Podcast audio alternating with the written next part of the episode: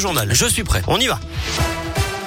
On débute avec les conditions de circulation à Lyon. Est-ce que ça se passe bien, oui? Ça se passe globalement bien. Quelques Attention, il y a du brouillard, hein. Ouais, il y a du brouillard. Soyez prudents sur la route et euh, ce ralentissement également sur la 46 Sud à hauteur de Mions en direction de Paris euh, pour rejoindre le nœud de Manicieux.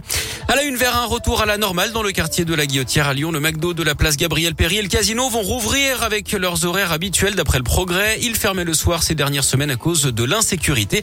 D'ailleurs, la métropole débloque une enveloppe de 2 300 000 euros hein, pour la place Gabriel Péry. Cette somme va permettre de financer les travaux à partir de l'an prochain, notamment pour végétaliser la place et la rendre piétonne. Le projet exact sera connu dans quelques jours puisqu'il fait l'objet d'une concertation dont on connaîtra d'ailleurs le résultat aujourd'hui.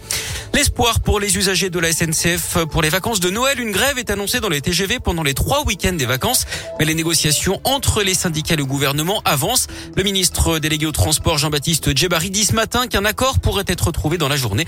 Les cheminots demandent des embauches et des hausses de salaire notamment, ainsi que la prime Covid rapide.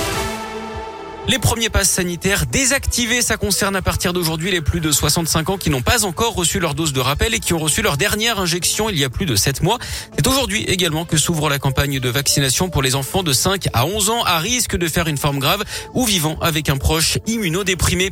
Notez d'ailleurs ce record en France avec près de 900 000 injections hier dont 820 000 rappels. C'est la plus forte journée de vaccination en un an d'après le ministre de la Santé Olivier Véran qui promet, je cite, nous allons faire encore plus.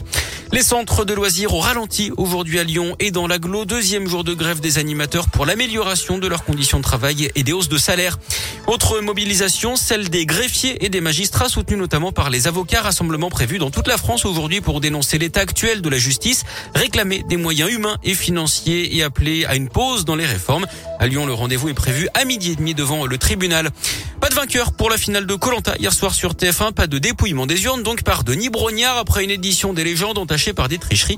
Plusieurs candidats auraient pris des repas chez l'habitant. L'animateur n'a pas donné leur nom.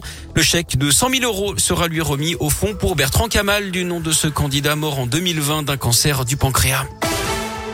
En foot, les explications de Jean-Michel Aulas sur le départ de Juninho. Le président de l'OL s'exprime dans l'équipe après l'annonce du départ de son directeur sportif brésilien en janvier.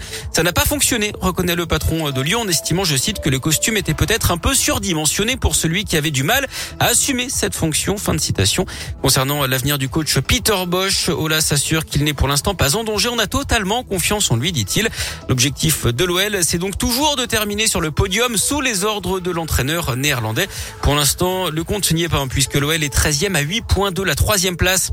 Et puis on termine avec du basket et l'Asvel qui joue ce soir en Euroleague avec la réception du club russe du Zénith Saint-Pétersbourg. C'est à partir de 21h à l'Astrobal.